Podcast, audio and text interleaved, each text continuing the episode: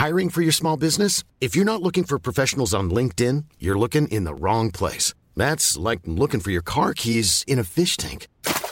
LinkedIn helps you hire professionals you can't find anywhere else, even those who aren't actively searching for a new job but might be open to the perfect role. In a given month, over 70% of LinkedIn users don't even visit other leading job sites. So start looking in the right place. With LinkedIn, you can hire professionals like a professional. Post your free job on linkedin.com slash people today.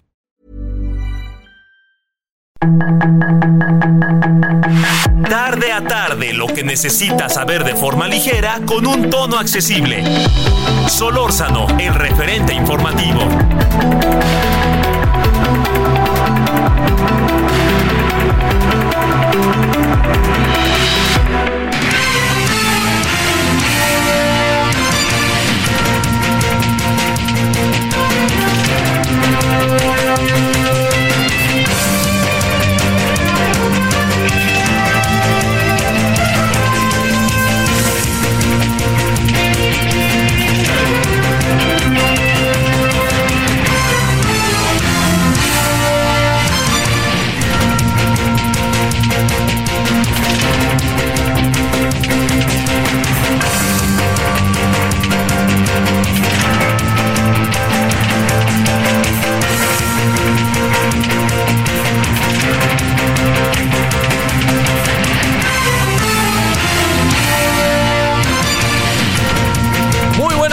Aquí andamos, hemos llegado al viernes, es viernes 24 de noviembre del 2023.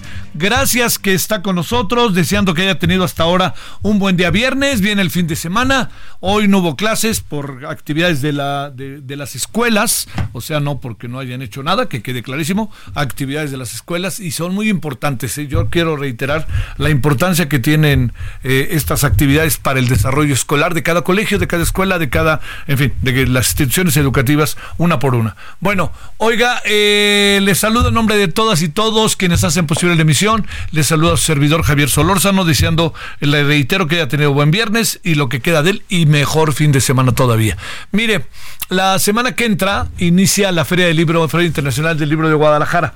Yo, yo creo que es muy importante que, hagamos eh, eh, valer eh, la importancia y la relevancia que tiene la feria porque eh, le diría, hay muchas cosas que eh, pasan. El pensamiento eh, durante una semana y unos días pasa por, por la feria, ¿no? El pensamiento de este país. Yo entiendo que no le gusta a algunos la feria, particularmente no le gusta al presidente porque a otros sí le gusta, porque por ejemplo Paco Ignacio Taibo va a presentar un libro con el Fondo de Cultura Económica en ese marco y va a estar presentándolo Claudia Sheinbaum.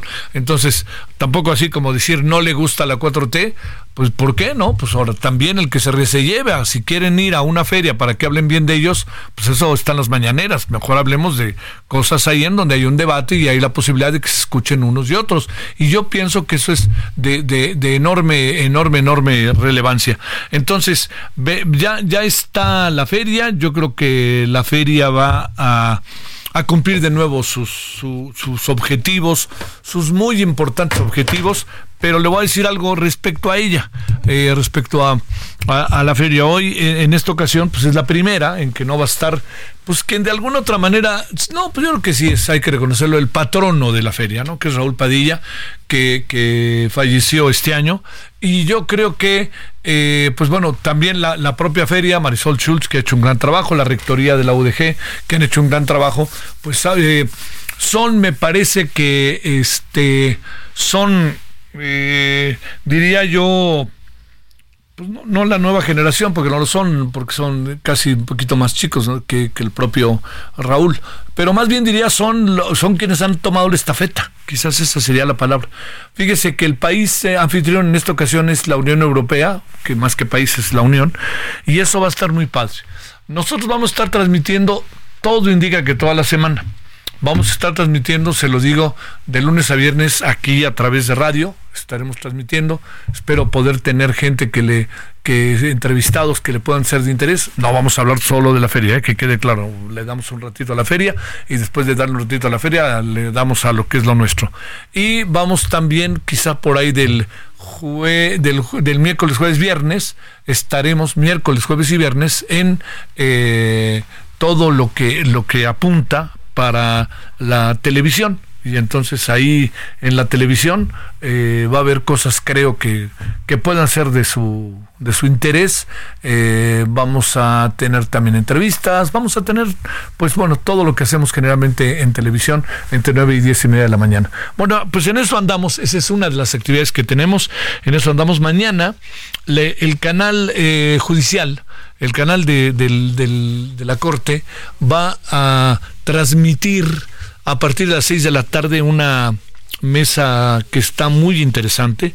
Va a estar el ministro Laines, la ministra Margarita eh, eh Ríos Farjat, va a estar el ministro Alberto Pérez Dayán, eh, van a estar varios ministros, vamos a estar conduciéndola, va a estar Edna Jaime, y yo creo que puede ser ahí también una posibilidad en verdad muy, muy grande de escuchar. El tema es el derecho a la información. O sea, yo le diría, eh, le pregunto, ¿usted cree que los asuntos que discute la Corte. A ver, lo que ha discutido, lo que ha dicho, lo que ha trabajado el ministro Arturo Saldívar antes de renunciar, ¿no? Por causa grave. Ojo. Bueno, eso, lo que ha hecho el ministro...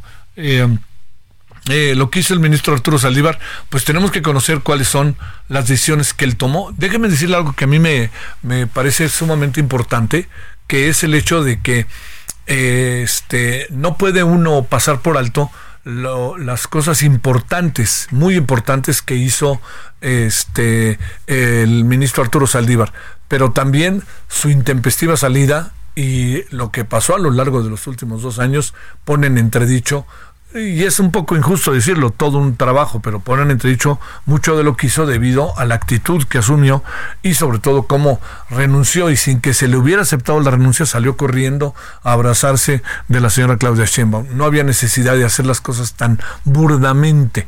Entonces, bueno, mañana discutiremos, entre otras cosas, el derecho a la información, todas estas cosas que son auténticamente de, primer, de primera importancia, diría yo, respecto a la Corte y sus los manejos de la Corte, ¿no? Cómo van las cosas, qué es una cosa, qué es otra cosa, y ahí me parece que, que podría, eh, me atrevo a decir que podríamos tener, eh, bueno, eh, digamos, información importante de los ministros de la Corte ellas y ellos, lo que nos digan al respecto.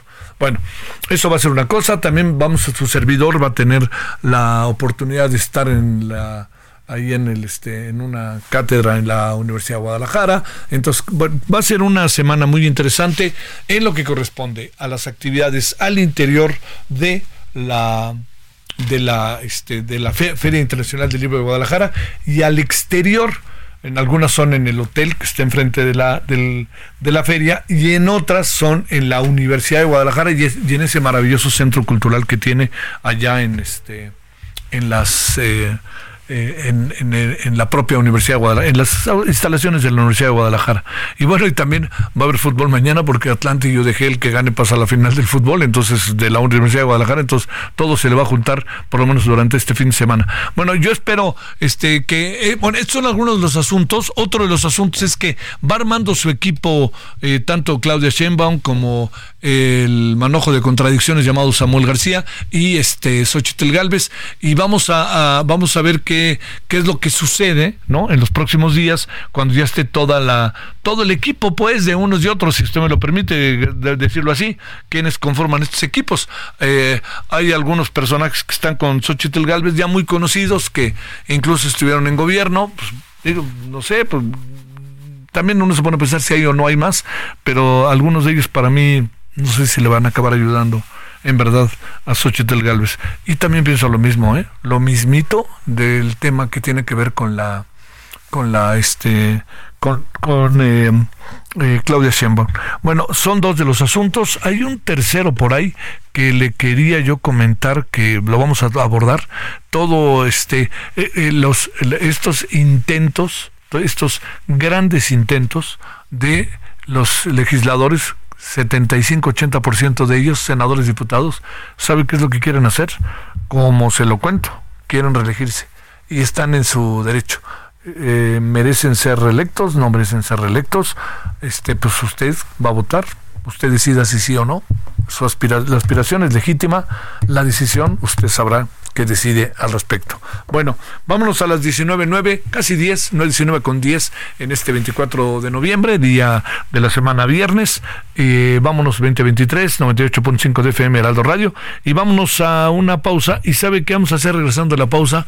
Pues algo que usted lo sabe que para sus servidores es una cuestión muy importante y seguirá haciéndolo, yo espero que sea para todos, que es Acapulco y las dos historias, ¿no? Las historias de que ya estamos en la normalidad y la otra historia, ¿sabe cómo se llama la otra historia? La terca realidad. Bueno, vámonos entonces al resumen. La información de último momento en el referente informativo. En los nuevos operativos ejecutados en la capital del estado, tras la captura de Néstor Isidro Pérez Salas, alias El Nini, fuerzas federales y estatales detuvieron a dos personas ligadas al cártel de Sinaloa. Uno de ellos fue identificado como Kevin Daniel N., cuyo domicilio en el conjunto residencial Montecarlo fue cateado.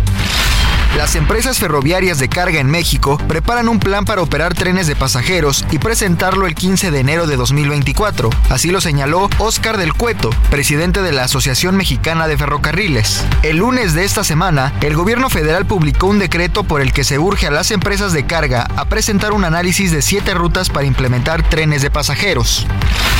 El gobernador Salomón Jara Cruz afirmó que el conflicto limítrofe entre los municipios de San Miguel el Grande y Tlaxiaco, que ha dejado ocho personas asesinadas solo este año y donde el miércoles se registró una emboscada, se reactivó con la llegada de las nuevas autoridades de San Miguel y responsabilizó a los pobladores de meterse al área en disputa.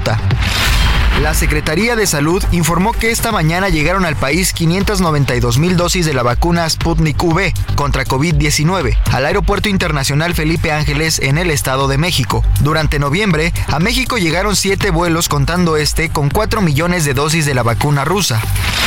La economía mexicana sorprendió al crecer por arriba de lo esperado en el tercer trimestre del año, impulsada principalmente al mayor dinamismo del sector industrial y los servicios. Así lo revelaron los datos publicados por el Instituto Nacional de Estadística y Geografía. En el periodo julio-septiembre del presente año, la economía medida a través del Producto Interno Bruto creció 1.1% en términos reales con relación al trimestre anterior, superando el 0.9% estimado inicialmente e hilando 8 con avances.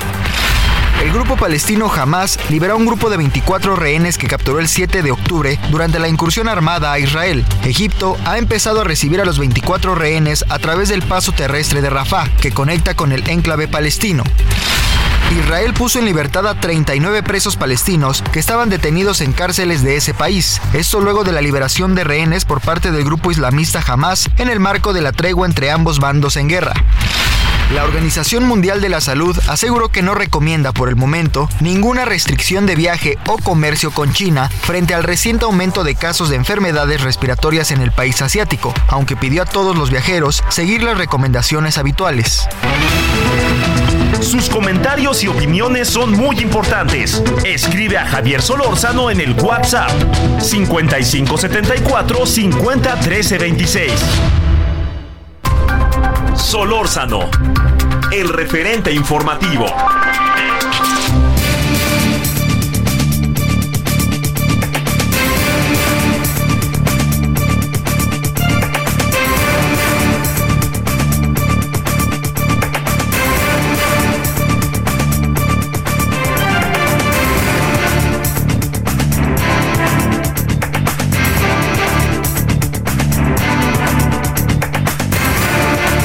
Bueno, antes, antes de irnos a, hasta Acapulco, nos vamos a ir a Monterrey y Nuevo León.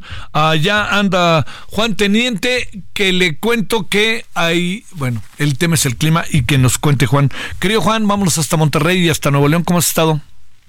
Muy bien, Javier, pues este, ah, tuvimos dos días con temperaturas de 19, 20 grados pero esta noche madrugada descenderá a un dígito. Se estima que en la zona metropolitana de Monterrey llegue a la mínima de 7, 8 grados y en la eh, partes altas, en la sierra como en Galeana, que fue donde se vistió de blanco en los eh, días miércoles martes y miércoles espera temperaturas hasta de 3 grados y unas máximas en ambos de 12 grados centígrados. Es la forma en que se espera la, lluvia también para este fin de semana, inclusive sábado, domingo, eh, lunes, martes y posiblemente el miércoles tengamos temperaturas eh, oscilando en un solo dígito y con lluvia, que esto es lo que podría bajar más la temperatura en el área metropolitana de Monterrey, a vista de que las autoridades pues ya exhortan a que se las mismas recomendaciones de todos los años y cada vez que baja la temperatura, evitar fogatas al interior del domicilio, si tienen gas, eh, calentadores de gas, dejar una ventila para evitar intoxicaciones y de preferencia apagarlos antes de dormir y el cuidado con las mascotas, niños y adultos mayores, Javier. Bueno, oye, este, eh, ¿nieve o no?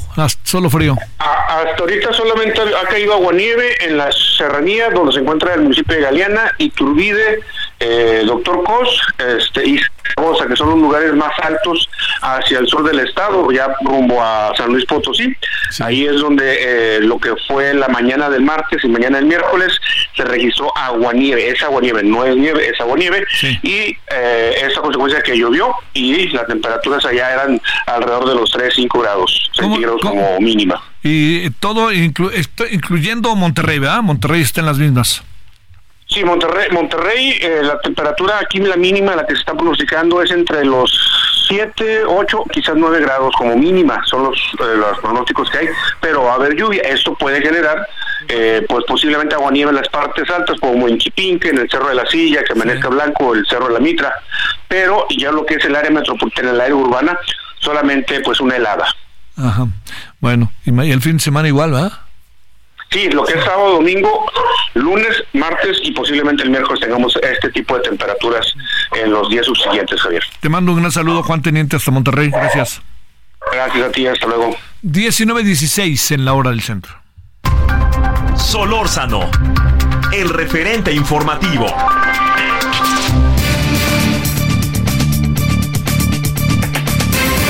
Te decía que Max Cortázar es ahora el encargado de comunicación de el equipo de Xochitl Galvez, que es los nombramientos que está teniendo, que estuvo ya en el gobierno de Calderón, en relaciones exteriores, en fin, y que además, pues, este, no se sabía que en su pasado este hombre era baterista de Timbiriche.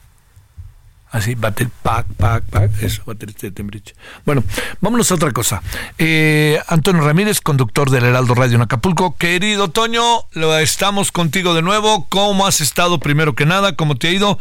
¿Seguimos en la posibilidad de abrir la estación o ahí todavía andamos con, todavía andamos con bemoles, como dicen? Seguimos con la fecha programada, mi estimado Javier, amigo del Heraldo Radio, gusto saludarles desde Acapulco. Seguimos con la fecha programada, haciendo changuitos, que todo salga bien. Esto quiere decir que, es el lunes, ¿verdad? El lunes, todo indica que es el lunes, pero estamos, dependemos mucho de, bueno, vamos a hacer la prueba el día de mañana. Ajá. Dependemos de las pruebas del día de mañana sábado y ya para poder arrancar el día lunes, o el día domingo sería en todo caso. Bueno, vayamos como por partes, como diría el descuartizador. Entremos primero con el tema de cuáles son las secuelas de la mañanera, de las propuestas del presidente de ayer, del nombramiento en donde ya no hay nepotismo del papá de la gobernadora para encargarse de todo, lo que tiene que ver con la coordinación, etcétera. A ver, entremos por ahí.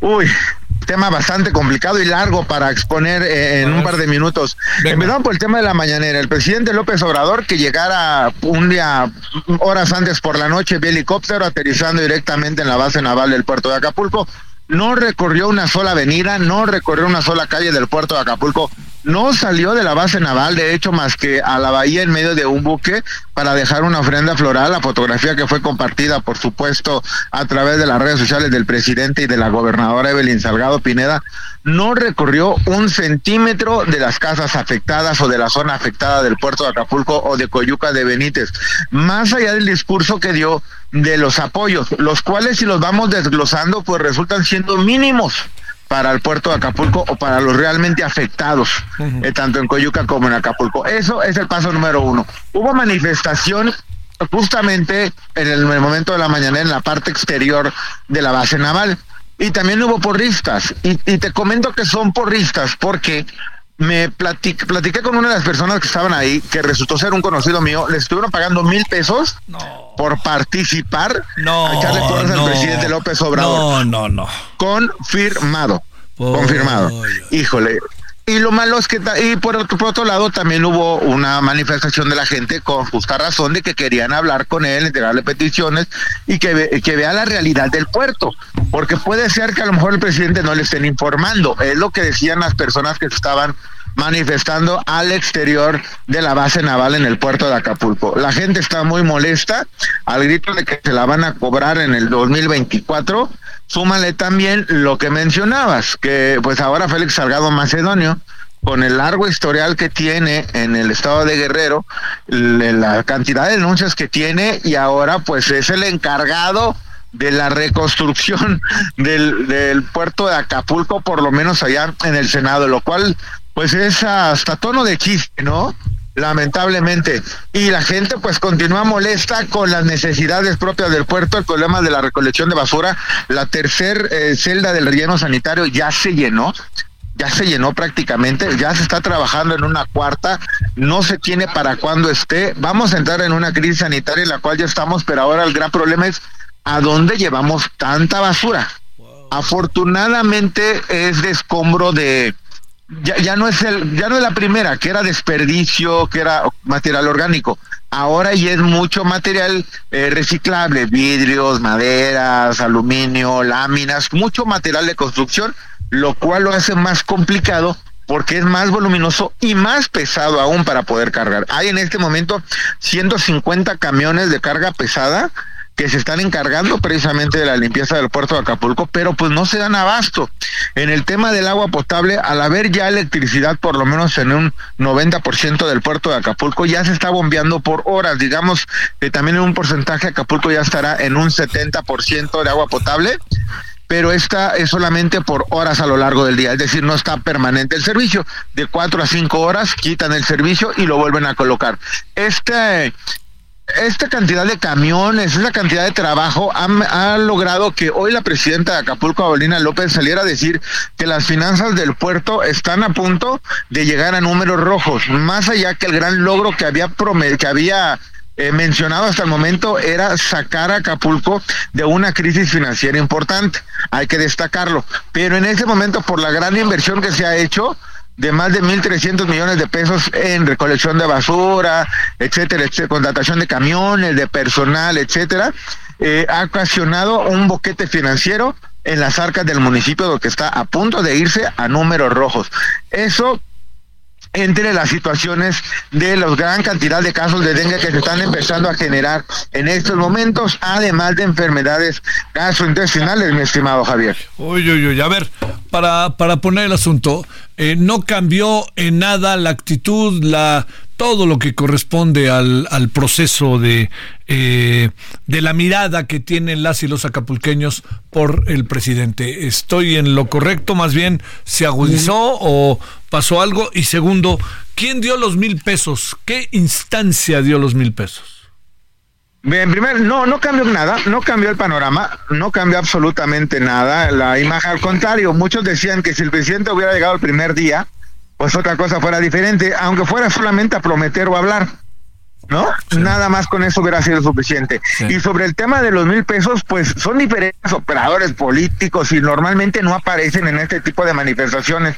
Preguntamos quién, tratamos de indagar más, pero la verdad no no no quiero platicar, no quiero decir quién, pero sí está confirmado, eh, una persona a mí me lo dijo, son nos pagaron pesos por venir, ni modo que no aprovechemos, y sí, tiene toda la razón. Sí.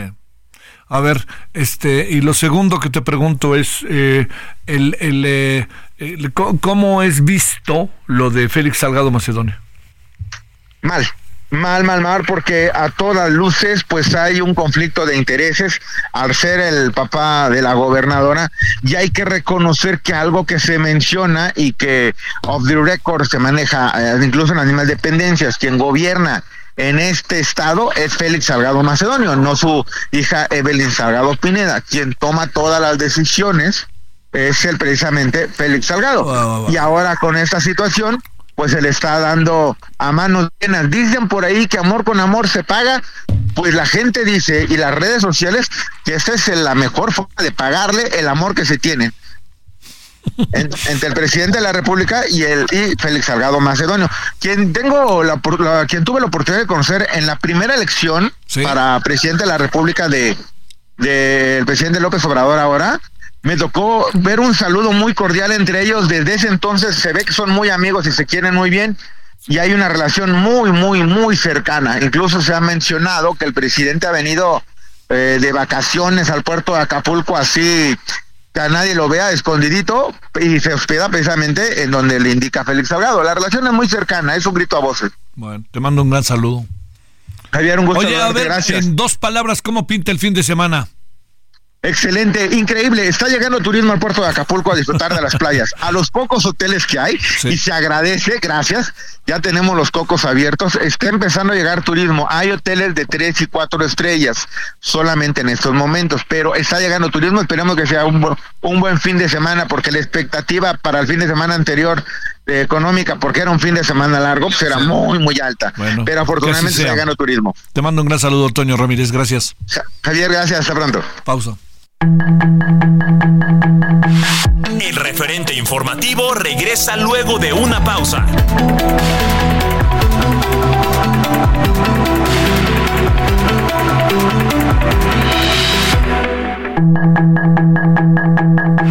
Estamos de regreso con el referente informativo.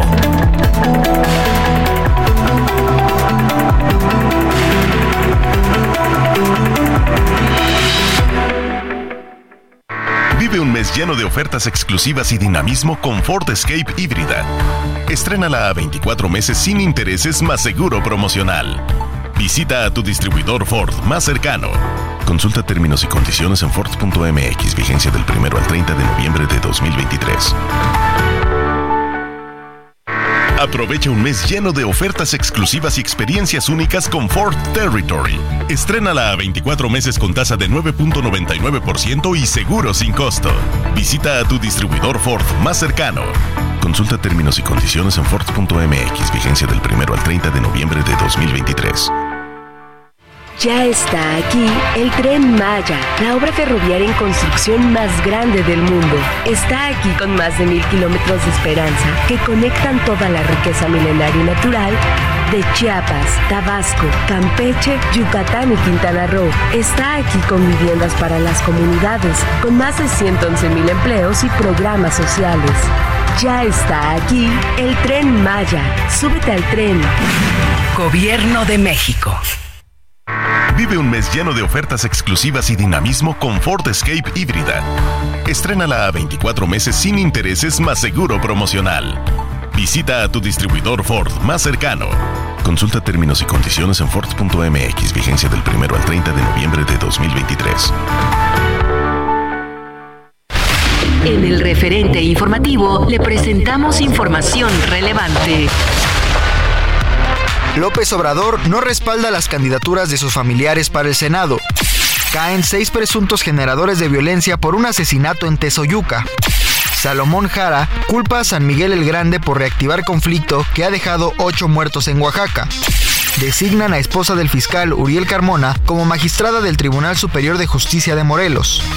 Se reportó la desaparición de 10 comerciantes guatemaltecos en Chiapas. Ferroviarias alistan plan de trenes de pasajeros ante falta de estudios de factibilidad. Conagua advierte grave crisis de agua en el Valle de México. Jamás libera los primeros 24 rehenes. No hay noticias de los mexicanos secuestrados en Israel. La Organización Mundial de la Salud desaconseja por ahora restringir viajes a China pese a repunte de virus respiratorios. Sus comentarios y opiniones son muy importantes. Escribe a Javier Solórzano en el WhatsApp 5574 50 13 26.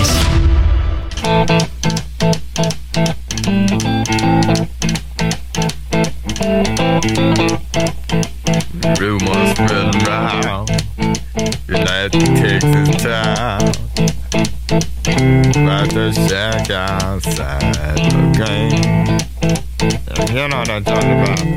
Just let me know if you wanna go to that whole mile on. We got a lot of nice girls. Huh?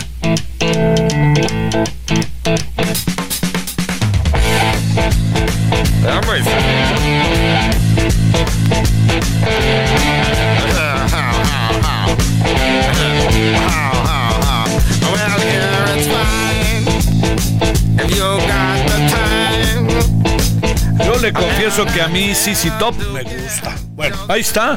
CC Top, La Ranch. Y este, estamos escuchando a esta banda estadounidense.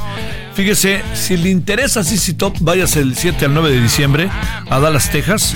Y van a subastar guitarras, ropa y objetos de Dusty Hill, quien es el miembro fundador de esta banda, de dicha banda del CC Top. Así que bueno, ahí está. Este.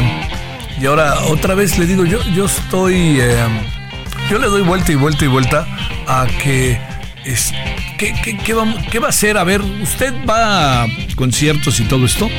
Piénsele con todos los conciertos que hay en el año, ¿qué tendremos que hacer? Porque pues no van todos y luego a veces los conciertos ni se llenan. No todos son Luis Miguel, no todos son este Paul McCartney, no todos son Madonna, no, no, los que vienen en otro tiempo, no todos son Juan Gabriel, que era un, era un agasajo Juan Gabriel. La verdad, pues no todos son esos que tienen un gran cartel, ¿no? Así que, pues ahí demos de vuelta, ¿no? Y, pensemos porque eso y junto con el Corona Capital al que cada vez que se hace, pues le muestran espejitos, ¿no? puros extranjeros, no hay un solo grupo mexicano no hay una sola banda mexicana, no hay una sola cantante, eh, hombre, mujer, que pueda ser incluido en el cartel del Corona Capital. ¿Ustedes qué creen? Yo digo que, la verdad que yo digo que no hay una, ¿eh? hay muchas. Pero bueno, síganle con los espejitos. Vámonos a las. Y hay muy buenas bandas que vienen, ¿eh? Que quede claro, ¿no? The Cure, Alanis Morissette, en fin, no, no, no estoy diciendo que no. Pero caray, hombre, ¿no? Este, la verdad que es, una... Pregúntenle a las bandas mexicanas buenas que llenan, ¿no? vayan al Viva Latino. Vean nomás lo que hay ahí. 1936 en Hora del Centro.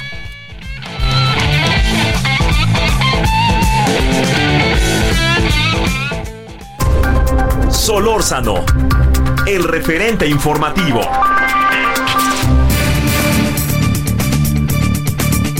Bueno, le queremos agradecer a Leopoldo Maldonado, director regional de Artículo 19, eh, que esté con usted y con nosotros. Leopoldo, como siempre, por el gusto que estás con nosotros, muchas gracias. ¿Cómo te ha ido?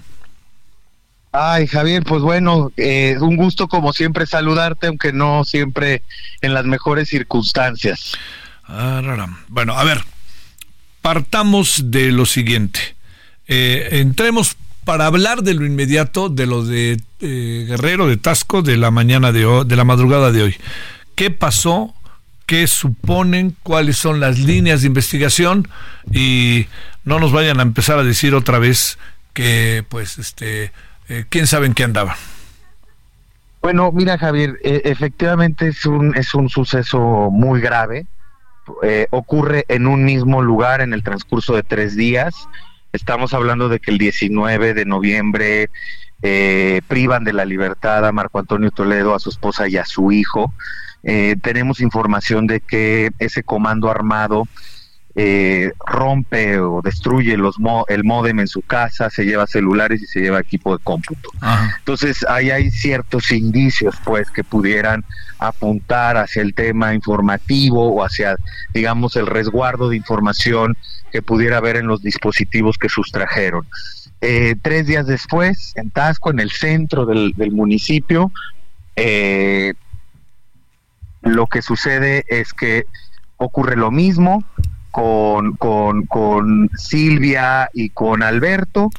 Ambos coordinan el medio Red 7 eh, y bueno, pues ahí nos falta un poco más de información, pero dada la secuencia de los hechos, la cercanía, el perfil de las víctimas, pues todo parece indicar que sí tiene que ver con el tema informativo y bueno, pues ahí las autoridades tendrán que coordinarse en principio y de manera premiante, urgente, en localizar con vida a las cinco personas desaparecidas y eh, obviamente llevar a cabo investigaciones diligentes.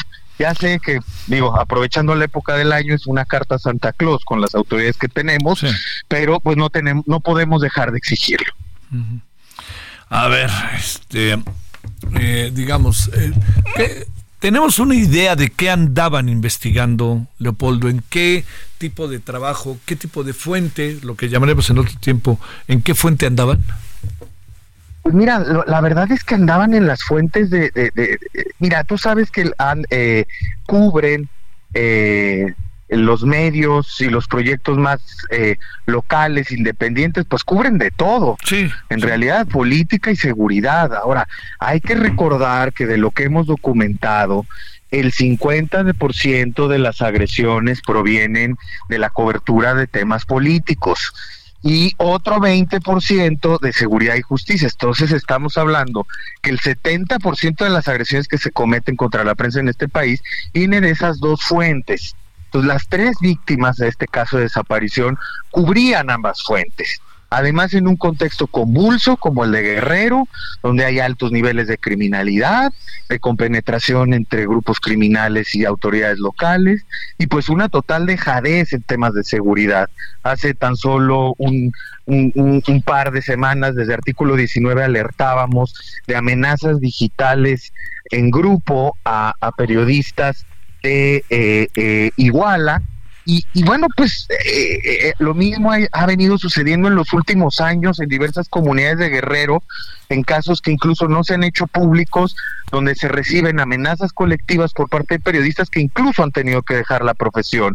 Eh, es, es, un polvorín y no por nada Guerrero es considerado uno de los estados más peligrosos para el ejercicio periodístico, es el segundo en número de asesinatos y eh, pues evidentemente esto esto eh, eh, pues viene a abonar más a la preocupación que hay sobre las condiciones para el ejercicio de periodístico allá. Oye, este y además son tres, ¿no? Qué cosa, ¿no? Además son tres de una misma localidad, del municipio de Tasco y, y, bueno, pues en una diferencia de días, pues prácticamente de, de tres días. Sí y las autoridades, pues bueno, les dimos aviso desde antes de hacer pública esta información a la a la Comisión Nacional de Búsqueda, al mecanismo de protección, entiendo que ya están haciendo las diligencias. Ayer eh, hace pública la investigación la Fiscalía de Guerrero. Esperemos que haya coordinación y que no sea más bien ahorita la llamarada de petate mediática y que a las semanas se pierda el hilo de esto. ¿Qué te dice o qué dice el gobierno del estado que pues ya sabes está metido en un embrollo ahí y una interpretación de que ya estamos en la normalidad en Acapulco y estas cosas. ¿Qué te dicen por ahí? Pues mira, la verdad es que la, la, interlocución la hemos llevado más con las autoridades federales. Eh, con precisamente la comisión de búsqueda y el mecanismo de protección que además con los recientes cambios, con la salida de Alejandro Encinas, pues han cambiado los equipos también que coordinan esta, esta, estas instancias. Entonces, eh, sabemos que, bueno, pues sí están realizando diversas diligencias de búsqueda. Eh, del gobierno de Guerrero, pues no hay un pronunciamiento oficial como tal, lo hay por parte de la Fiscalía, que en principio es autónoma, eh, de la Fiscalía local, pero no sabemos más. Y fíjate, la otra es, eh, Leopoldo, que, que ahora apareció la Comisión Nacional de Derechos Humanos, ¿no? Para encargarse de ir encima de la señora Carla Quintana, ¿no? Así estamos, ¿verdad? Sí, eh, desafortunadamente la Comisión Nacional de Derechos Humanos anda en otra cosa, ¿no? No en lo que debe ser. Y, y, evidentemente, pues a este caso ya de, de, de, de intento de, persecución a Carla Quintana, pues no nos es extraño, lo vimos con el Consejo Consultivo de la propia comisión, que renunció en bloque, ¿no? Y al cual también querían amordazar, lo vimos con el ex primer visitador, Pepe Martínez, ¿no? Que a, quien le, entablaron procesos penales y, administrativos. Eh, pues la CNDH, eh, si de por sí siempre ha sido una instancia que nos deja nos queda de ver, pues ahora más, en una lógica de captura política por parte del Partido Oficialista totalmente. ¿Qué se dice desde el extranjero, vía artículo 19, de lo que pasa en México sobre los periodistas? ¿Qué, qué percepción hay? Pues eh, la percepción de que esto no se encuentra, eh, eh, pasan los gobiernos de diferente tinte ideológico, de diferentes, de diversas, eh, digamos, posiciones en el espectro político y la cosa no solo no cambia, sino que empeora. Eh, está, por supuesto, a nivel internacional hoy la preocupación por el asesinato de eh, alrededor de 48 periodistas eh, en el conflicto, en la invasión de Israel a la Franja de Gaza, que ahora hay una tregua, es una cifra inédita para un conflicto que lleva mes y medio, ¿no? Eh, supera por mucho cualquier registro anterior, pero, pero evidentemente esto que está sucediendo en México, particularmente lo que acaba de suceder en Tasco, es eh, de, atención internacional y pues hay muchos medios alrededor del mundo que están poniendo atención a ello. Híjole, híjole. Bueno, oye, eh, ¿ves una preocupación, atención o algo parecido respecto al este al gobierno mexicano, alguna no, no hay, pues ya te estoy preguntando lo obvio, respecto al, al presidente, alguna referencia al tema, pues no, ¿verdad? No hay nada. Entiendo que hoy no hubo referencia al tema, pero sí hubo la acostumbrada descalificación a la prensa, no sé por qué tema, ¿no?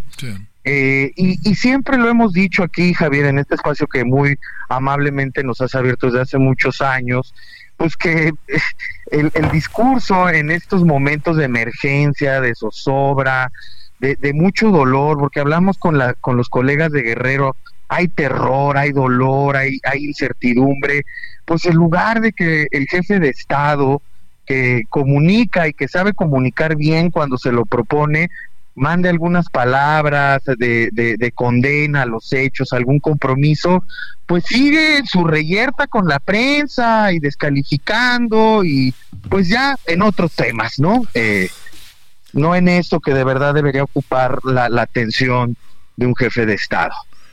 Bueno, pues este Híjole, pues qué te digo, seguiremos conversando, pues este veremos qué pasa. Hay una especie como de momento en que podamos escuchar lo que la autoridad va a informar, están investigando y uno piensa, perdón que lo diga, no me da a mí nunca por la por el pesimismo, pero uno no piensa bien de lo que puede ser el desenlace.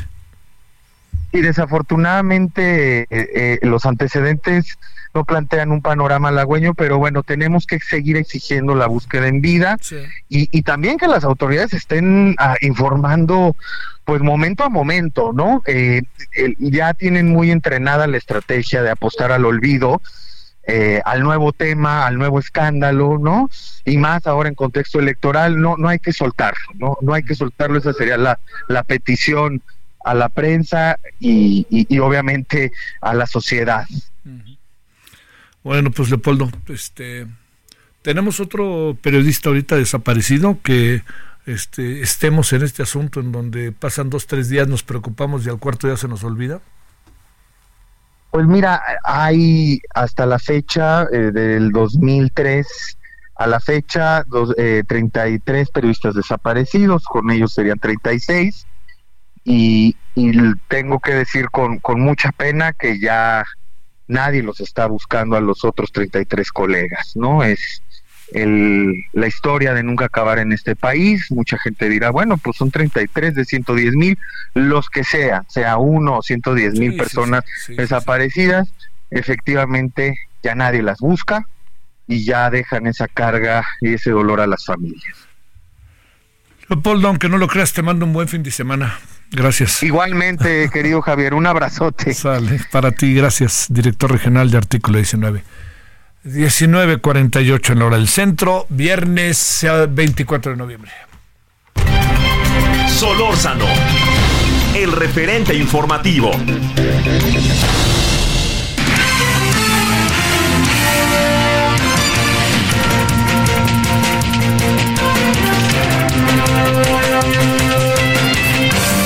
Rodrigo Mérida, vámonos contigo hasta Querétaro. Adelante, ¿cómo estás, Rodrigo? Javier, muy buena noche. Muy buena noche a nuestra audiencia. Les pongo al tanto de lo que ocurrió acá en Querétaro con la agresión a una operadora de transporte público de Crobús. Esto después de un percance vehicular ocurrido el 20 de noviembre.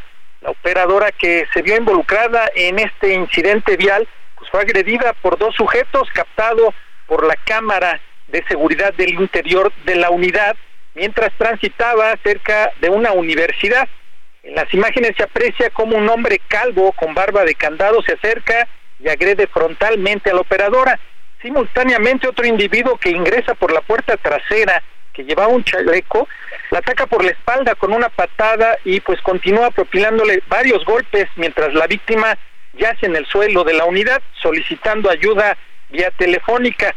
Al respecto, la Agencia de Movilidad del Estado de Querétaro, a través de su titular, Gerardo Canalo, confirmó que se interpusieron dos denuncias por la agresión a la operadora de Crobús.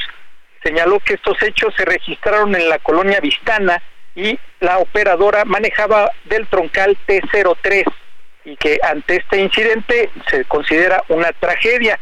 Una de las denuncias se presentó el día de los hechos por la operadora y otro el día de hoy por la agencia de movilidad. El titular recalcó que en el momento que se registraron los hechos se le brindó el apoyo y atención médica. Más tarde, el día de hoy, se pudo conocer que la operadora de esta unidad llegó a un acuerdo con uno de los agresores. Esto fue confirmado por el fiscal general del estado, Alejandro Echeverría Cornejo, quien reveló que la operadora del Crobús, que fue agredida físicamente por estos dos sujetos, llegó a un acuerdo con uno de ellos. Según el fiscal, el responsable de la agresión fue detenido después de que la operadora presentara la denuncia formal y como parte de un proceso de reparación del daño, la operadora aceptó un acuerdo económico propuesto por uno de los agresores. Debido a que esto está estipulado en el Código Penal, la fracción primera, que tarda en sanar en menos de 15 días y en razón de eso, ella aceptó un acuerdo reparatorio. Así ratificamos que la violencia pasa a otros términos con este tipo de hechos, Javier.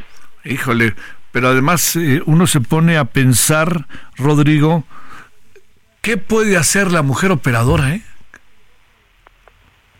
Pues como mujer y luego entre dos hombres y uno por la espalda, las imágenes son muy explícitas. Pero no hay, no hay una, no hay una, una justificación. Sí, bueno, lo, lo, que fuera, este, lo que quieras. Pero te pregunto, Rodrigo, ¿no los meten al tambo? ¿No les, no tienen que pasar por todo un proceso o algo parecido? No, ya en este caso ya llegó a un acuerdo la víctima con uno de los agresores que fue detenido posterior a su denuncia y ya llegó a un acuerdo económico que le fue propuesto por uno de los agresores y hasta ahí falta ahora dar trámite a la segunda denuncia que es por parte de la agencia de movilidad. Que esperemos que en esa pueda proceder. Y tenemos la más cierta idea de lo que pasó del por qué pasó lo que pasó se da por un incidente vial con el conductor de la unidad no no no puede ser. Imagínate cuando uno va manejando. Oye, estamos hablando de Querétaro, ¿no? Que, pues déjame decirte, hay, hay, hay un clima eh, de tránsito y todo, ¿no? Ah, sabes, ahí en, este, en el, acotamiento y en el centro de la ciudad, pero pues uno más o menos convive, ¿no?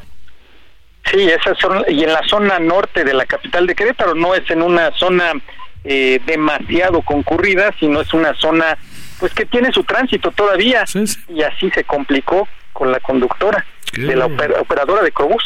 Te mando un gran saludo, gracias Rodrigo, saludos, buen fin de semana. Igualmente, estamos a... Noemí Gutiérrez, cuéntanos qué hay de nuevo con el día de hoy, con todo lo que fueron también las actividades del presidente. Hola, muy buenas noches, Javier, a ti a todo el auditorio. Pues comentarte que hoy la conferencia de prensa matutina y la reunión del Gabinete de Seguridad se llevó a cabo allá en la capital de Oaxaca y durante la mañanera pues se le cuestionó al presidente Andrés Manuel López Obrador, pero también al gobernador de Oaxaca, Salomón Jara, sobre este caso de las cinco personas asesinadas, entre ellos Román Cruz, el hermano de la cineasta Ángeles Cruz, en esta emboscada en San Miguel el Grande, en la región de la Mixteca, allá en Oaxaca. De entrada, el gobernador de Oaxaca dijo que la violencia que se registra en la región está relacionado con algunos asuntos agrarios que dijo se han radicalizado. También lamentó la situación en la que perdieron la vida los agentes municipales y los elementos de la agencia estatal, pero aseguró que ya se está haciendo la investigación, pero es un conflicto, reiteró, que ya tiene bastantes años. Explicó que hace dos décadas hubo una paz relativa en la zona, pero sin embargo cambió cuando llegó esta nueva administración de San Miguel Grande. Dijo que su gobierno le está apostando al diálogo y también ha hecho diversas acciones para llevar la pacificación y construir un nuevo pacto social entre las comunidades. También recordó que el 5 de mayo hubo tres muertos por este conflicto y por ello se lo solicitó la presencia de la Guardia Nacional. Y en otros temas que se trataron en la conferencia de prensa matutina, pues el presidente López Obrador arremetió de nueva cuenta contra el ultraderechista Javier Milei, que ganó la elección presidencial en la Argentina, ya que dijo está anunciando varias privatizaciones, aunque aún no toma posesión del cargo. Dijo que México padeció de las privatizaciones en el sexenio de Carlos Salinas de Gortari y en el caso de los argentinos dijo fue con Carlos Menem. También dijo que los que son de derecha son corruptos y deshonestos ya que les gusta el dinero. Javier, parte de los temas que se trataron en la conferencia de prensa matutina. Gracias, Noemí. Buenas noches. Ayer platicamos con la hermana de quien fue asesinado en San Miguel. ¿Sabe qué le dijeron? ¿Para qué se meten por esas carreteras si ya saben que son peligrosas? Y el gobernador diciendo que ya puso toda una serie de este, mecanismos. Y a eso agréguele que estaban, cuando el, el, ataque fue a 200, 300 metros de donde estaba la Guardia Nacional, primero. Y segundo, el presidente con mi ley. Ah, pero hay de ellos si se meten con México, ¿no? Puta, más usar un extraño enemigo. O sea, y nosotros no nos metemos, somos respetuosos, pero mi ley, que es un derechoso, es un autogol. Híjole, híjole, híjole. Nuevas cosas, nuevos tiempos, o qué? O tiempos nomás exenales, ¿no? Bueno, vamos a una pausa. El referente informativo regresa luego de una pausa.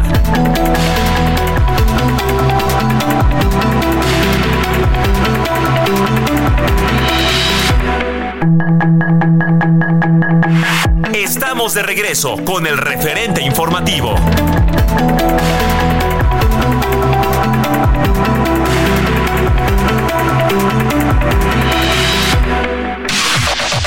La información de último momento en el referente informativo.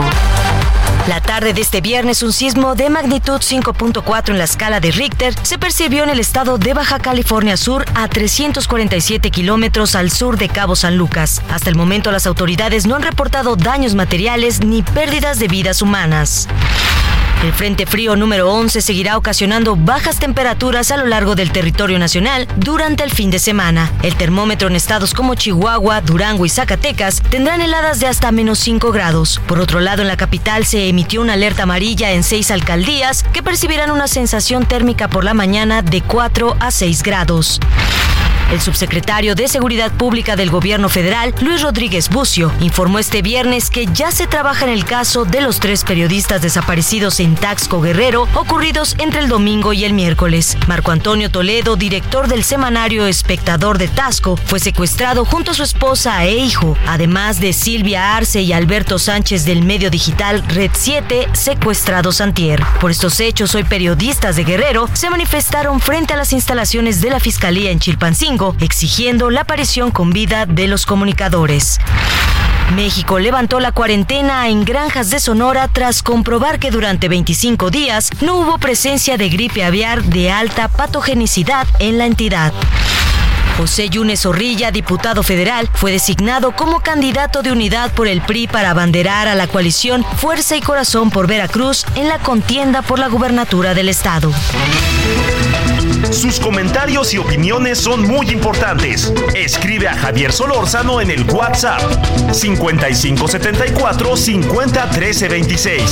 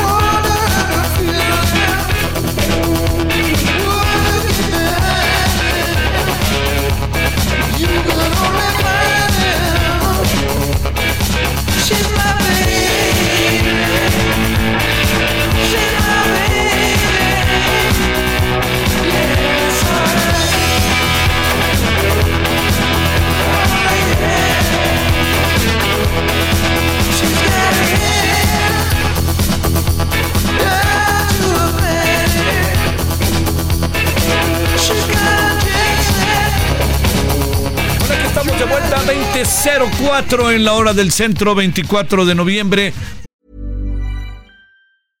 Ready to pop the question? The jewelers at BlueNile.com have got sparkle down to a science with beautiful lab-grown diamonds worthy of your most brilliant moments. Their lab-grown diamonds are independently graded and guaranteed identical to natural diamonds, and they're ready to ship to your door. Go to Bluenile.com and use promo code LISTEN to get $50 off your purchase of $500 or more. That's code LISTEN at Bluenile.com for $50 off. Bluenile.com code LISTEN.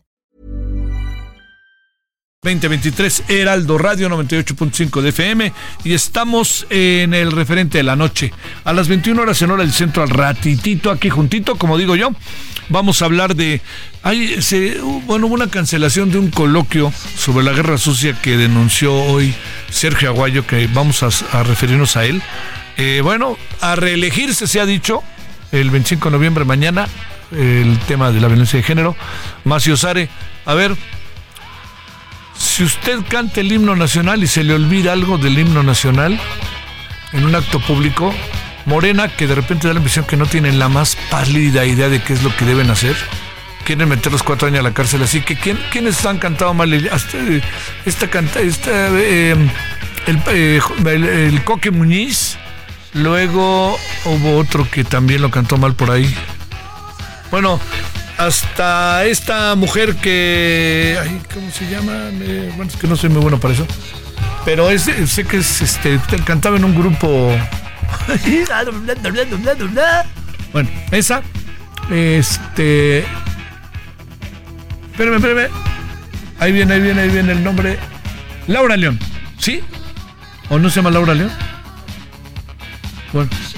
Bueno, es, cantaba en un grupo y, se, ya, ya es solista ahora. Es una chava con muy buen perfil, pero se me olvidó ahorita su nombre, perdón. Bueno, los que lo han cantado mal, cuatro años a la cárcel.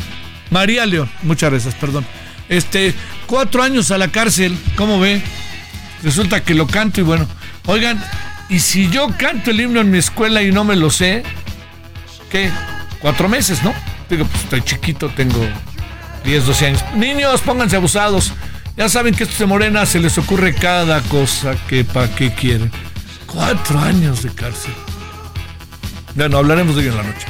Pero bueno, punto y aparte, estamos con CC Top Lex y está subasta toda la ropa del señor Dusty Hill del 7 al 9 de diciembre a Dallas. Si quieren ir a Dallas, vayan. Allá, pareció Albur, pero no lo era. Si quieren ir a Dallas, Texas, a ello pueden hacerlo. vamos con más.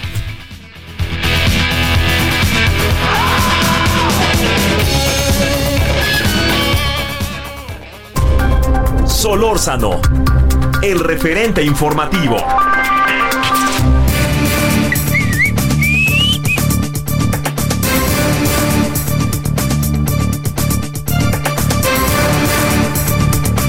Bueno, eh, le agradecemos a Martín Villalobos Valencia, quien es consejero nacional ciudadano del Sistema Nacional de Búsqueda de Personas. Eh, te saludo con gusto, Martín, ¿cómo has estado? Eh, muy bien, Javier. Buenas noches. Un gusto saludarte y a tu auditorio. Gracias. Este, a ver, te pregunto, eh, Martín, eh, está la CNDH que de repente, ¡pum!, apareció, ya ves que de repente no está y de repente apareció y ya apareció. Y pregunta, y lo hace para denunciar a Carla Quintana. ¿Qué piensas de esto? Eh? Pues yo creo que es algo que seguramente está siendo una acción seguramente por encargo. Sí. toda vez que eh, desde el punto de vista de las víctimas, pues la Comisión Nacional de Derechos Humanos pues ha brillado por su ausencia, sobre todo en, en temas que tienen que ver con desaparecidos, ¿no? Ahí hay este pues una gran deuda y una situación de, alejamiento este bastante amplio.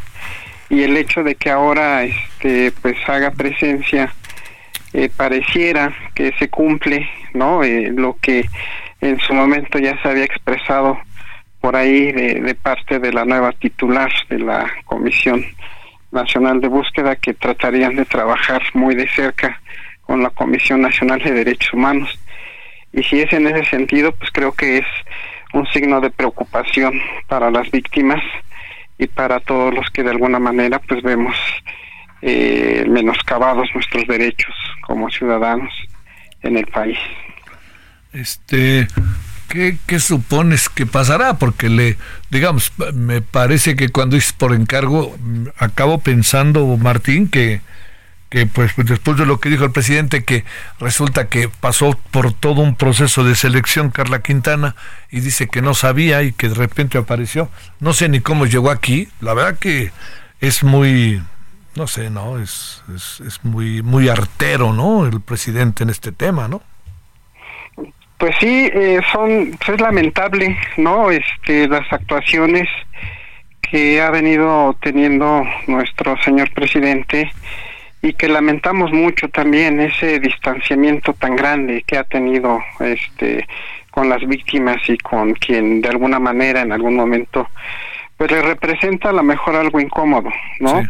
Lo es, lo es también el, el, tema de que, así como ha dicho de Carla Quintana, pues también el tema de no reconocer eh, el registro nacional que es producido por las instituciones de su gobierno, por gente que, que de alguna manera pues ha tenido que ver eh, con los nombramientos cuando menos en lo federal, ¿no? Este y que lo haya cuestionado tanto, pues también denota que pues a lo mejor hay cosas en las cuales no no le informan o no se mete a detalle, ¿no? Y, y al final pues quiere simplemente sacarse eh, de la manga pues ciertas situaciones que evidentemente pues no pueden este, ser reconocidas como tal, ¿no? De que apareció y de que no hubo ese conocimiento cuando estuvo Carla Quintana y, y, Alejandro Encinas pues varias veces en su programa dando los avances que la verdad nos motivaron a las víctimas, nos motivaron a los defensores de derechos humanos,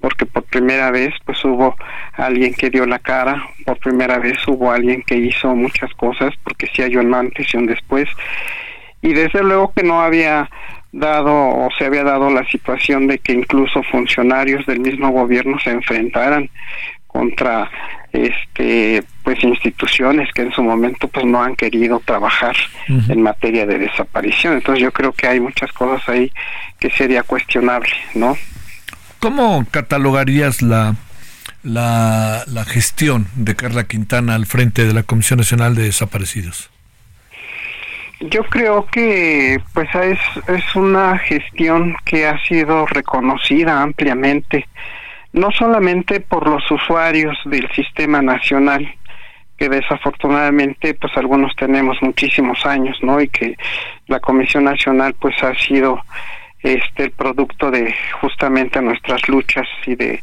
y de buscar cómo implementar la Ley General de Desaparición Forzada, que también tuvimos que empujar nosotros este a lo largo de, muchos años no la gestión de Carla pues ha sido una gestión sin precedentes en términos de que pues puso ahí eh, sangre y corazón eh, en la gestión.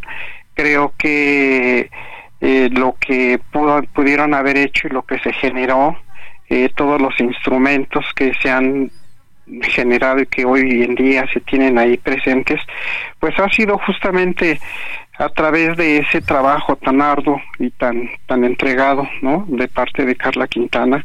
Y desde luego pues con todo el respaldo que en su momento tuvo de, de Alejandro Encinas. Para nosotros es un algo que les reconocemos y seguiremos reconociendo este porque pues verdaderamente la entrega la disposición y sobre todo los avances que se generaron pues hoy nos dejan herramientas importantes eh, a lo largo y ancho del país para poder este eh, usarlas no en la búsqueda y la localización de las personas desaparecidas. O sea, para nosotros pues ha sido algo muy ejemplar y creo que dejó la vara muy alta no para, para quienes le van a suceder. ¿qué pasará con esta recomendación de la Comisión Nacional de los Derechos Humanos entiendo lo que puede suceder en términos técnicos pero qué pasará porque luego también hay algo, es una recomendación, es una cuestión que tiene que ver con, con alguien que encabezó la Comisión Nacional de Búsqueda que ya no está enfrente y la Comisión Nacional de Derechos Humanos muchas veces las hace recomendaciones y es una pena, o digo, se responde, pero pues son como los llamados a misa, pero en este caso me da la impresión de que están tratando de enfilar algo más que un llamado a misa, ¿no?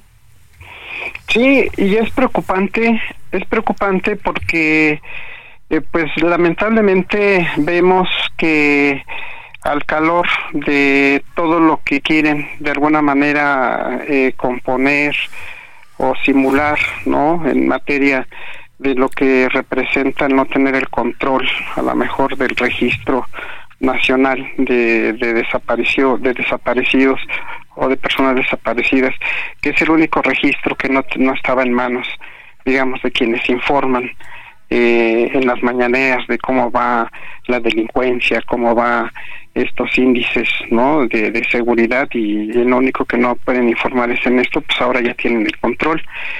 Eh, creemos que lamentablemente pues va enfilado justamente hacia encontrar elementos que puedan de alguna manera este cristalizar y fortalecer a lo mejor este dicho eh, de parte de, del presidente, ¿no? Que ahora eh, denosta después de, de la buena actuación que tuvo como servidora pública y que seguramente pues este la línea pues irá hacia allá, a lo mejor a sentar algún precedente. Nosotros quisiéramos ver a una Comisión Nacional de Derechos Humanos que estuviera verdaderamente pendiente, que estuviera presente, ¿no? En todas las reuniones que se tienen en materia de desaparición, en materia de violaciones de derechos humanos y que lamentablemente pues están ahí simplemente esperando a que uno acuda y muchas veces cuando se acude pues no hay las respuestas que, que debería de estar, ¿no? Creo que este es muy lamentable tener y lo sabíamos desde el principio el tener una representante de la Comisión Nacional de Derechos Humanos que pues, realmente está ahí para atender instrucciones que se les den desde la oficina de, la presidencia. Oye, eh, a ver, para, para cerrar, ¿qué, ¿qué supones, aunque sea muy sabido, se haya mencionado mucho Martín, qué es lo que rompe el esquema de la presidencia y la Comisión Nacional de Búsqueda? ¿Qué, qué fue lo que pasó? ¿Qué supones que echó a andar todos los dimes y diretes con un presidente incluso este un día diciendo que es maravilloso Carla Quintana y el día siguiente diciendo que no sabe ni cómo llegó? Pues yo creo que pues parte de lo que se comenta pues es justamente esto, ¿no? El de querer buscar un mecanismo a través del cual se pudiera controlar no las las cifras. Y que lamentablemente pues también son parte de una mala lectura no a lo mejor de, de la propia presidencia en términos de que pues no necesariamente todo lo que se reporta en el registro nacional pues correspondía a su sexenio. O sea, en su sexenio se reconoce que se dio la oportunidad de por primera vez tener un registro y donde las fiscalías que finalmente son las que aportan la mayor parte de los registros este pues tuvieron la oportunidad de mostrar lo que quisieron mostrar porque también lo que tiene ese registro pues no es la realidad de lo que está pasando en el país no es lo que ellos consideran que que debería de estar de acuerdo a, su juicio a su análisis que hacen. Y yo creo que es justamente el no tener los elementos como para poder hacer una revisión profunda de este de esta base de datos y poderla fortalecer pues se va por lo más sencillo, ¿no? Busquemos la, la manera de cómo disminuir y que tampoco está mal, ¿no? Realmente a nosotros nos agradaría muchísimo el que pudiéramos eh, encontrarnos con, con la sorpresa de que pues efectivamente bajado, bajaron los, los, los índices o los registros, pero porque ya están nuestros familiares en nuestra casa. Entonces sí hay, sí hay elementos ahí que, que son de análisis, de discusión, sí había que hacer muchos ajustes, pero no para llegar y, y borrar de un plumazo o querer simplemente este incluso hasta agredir a las víctimas, ¿no? De la manera en que se está haciendo. Yo creo que eh, el problema pues ha sido ese justamente y que no encontraron tampoco una, una metodología y una manera de poder comunicarse con la sociedad para poder decir queremos hacer esto, cómo lo trabajamos, cómo lo ven, porque nosotros siempre hemos estado ahí para poder este hacer y, generar las cosas que estén de la mejor manera para que nos puedan ayudar justamente a la localización de las personas desaparecidas. Oye, este Martín, eh, hay hay de repente mucha información que coloca que estarían los estos censos que se están haciendo en donde llegan a lugares en donde hay gente donde hay familias que tienen a un desaparecido y tocan la puerta y les dicen, oiga, ya dígale que salga, está en la sala. ¿Es cierto eso que el otro día se denunció o no? Pues mira, es, es una realidad que, que están llegando y que lamentablemente es una situación donde eh, no se les dio la capacitación a las personas que están haciendo el trabajo. Ni, ni siquiera, ni siquiera tienen eh, la idea de a quienes están buscando. Y te lo digo porque en los domicilios que nosotros tenemos, eh, porque somos desplazados del mismo proceso de la desaparición, y llegaron a varios domicilios y a mí me tocó recibir y platicar con una de ellas, que justamente estaba en la Ciudad de México.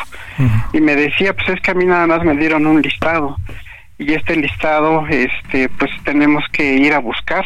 Le digo oiga pero usted sabe este a la persona que está buscando cuáles son eh, los antecedentes este qué situaciones tan delicadas pueden haber incluso de riesgo para su propia persona. Y me dicen no este pues a nosotros simplemente nos dieron una lista y la verdad es que pues estamos viniendo a, a, a ver que, que estén porque sí estamos encontrando algunas personas que se han venido de sus casas y lamentablemente vienen, o sea, esta persona llegó sola, este, no viene la fiscalía, no viene la comisión de búsqueda y no tienen idea y lamentablemente, este, pues el no tener esa sensibilidad de la población a la que van a ir a visitar, este pues genera no solamente revictimización, sino genera incluso hasta situaciones de mucho enojo de parte de, las familias, ¿no? Porque pareciera, por un lado, que, que se está haciendo cosas indebidas con los desaparecidos de parte nuestra, ¿no? Y por otra, pues no piensan en los impactos que la gente puede tener en el momento en que le dicen, oiga, es que fíjese que, este, pues dentro de todo tenemos un indicio que se, que se vacunó, ¿no? Entonces, este, es donde, pues se simbra no las personas y generan pues situaciones cuyos impactos pues ya no saben y no se hacen responsables tampoco no o sea creo que sí es importante el, el que se haga un ejercicio como se está haciendo de masivo para buscar, pero no de esta manera. Yo creo que sería mucho más provechoso que verdaderamente pudiéramos buscar que las fiscalías eh, generales y las de los estados hicieran su chamba, ¿no? De buscar, de investigar y, y, de que pudiéramos todos los, los entes que integran el sistema nacional de búsqueda y los sistemas en los estados se pudieran poner a trabajar de manera coordinada para entre todos verdaderamente tener estrategias que permitan eh, la localización de las personas y hasta generar en algún momento en base a análisis de contexto pues algunos temas de prevención que también eso se puede ir haciendo, pero no se hace y desconocemos pues cuál es eh, la razón por la que no se busque estos esfuerzos conjuntos a nivel nacional, si es un tema tan grande, tan tan difícil, tan doloroso para el país, que ahí está y que lamentablemente pues ahora nos enfrentamos a muchas situaciones en donde nos llevan ahora igual que gobiernos anteriores a tener que litigar, a tener que generar acciones que, que puedan echar atrás eh, lo, lo, que están haciendo de una manera violatoria tan flagante, ¿no? Como es el caso de la imposición de la nueva comisionada, ¿no?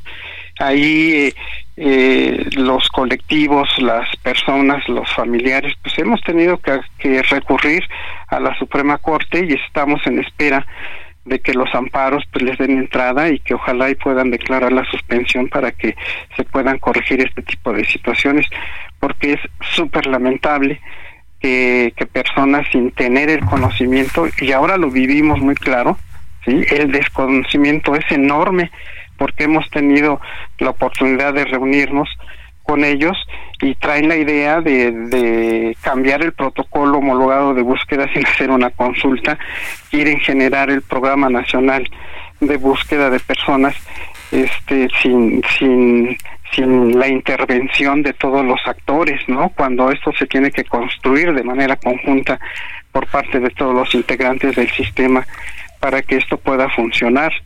Y así también el reglamento de la Ley General de, Desaparición Forzada, o sea, simplemente meterse con la idea de decir, pues que pasaron cinco años y no hay reglamento, pues vamos a sacarlo, ¿no? Y, lo podemos hacer antes de diciembre. Pero lo que sí es que toquen la puerta de tu casa y te digan, tenemos el registro de que su hijo o su pariente fue vacunado, este, casi casi diciéndole, pues no se haga, ya sáquelo, me parece terrible, ¿no? Sí, realmente es, es inhumano porque no, no miden esos impactos, ¿no? Y, y la verdad es que pues esto también nos, nos, nos lleva a pensar, ¿no? cuál es el, el valor que, que, le dan justamente a esta área tan tan lamentable, ¿no? Sigámosle, Martín, si te parece, y te agradezco mucho, Martín Villalobos Valencia, que hayas estado con nosotros. No, gracias a ustedes y pues estaremos ahí atentos incluso para informarles. Ojalá y, y, la Corte pues nos, nos admita los amparos y podamos entrar en esta lucha para poder restablecer también una situación que sea mucho más favorable para las víctimas. Te mando un saludo, muy buenas noches. Gracias, igualmente, hasta luego. Pausa. El referente informativo regresa luego de una pausa.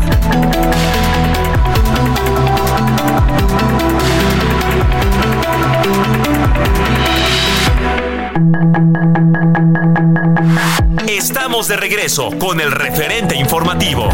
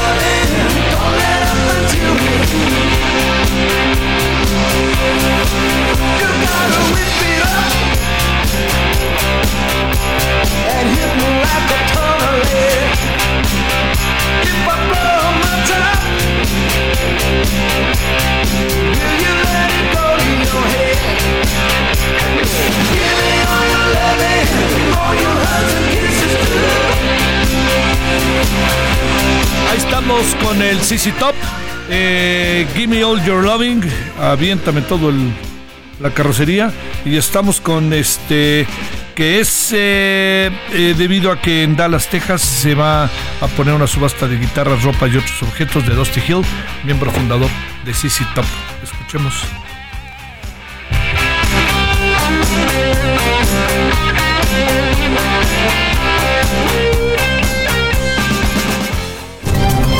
Solórzano, el referente informativo.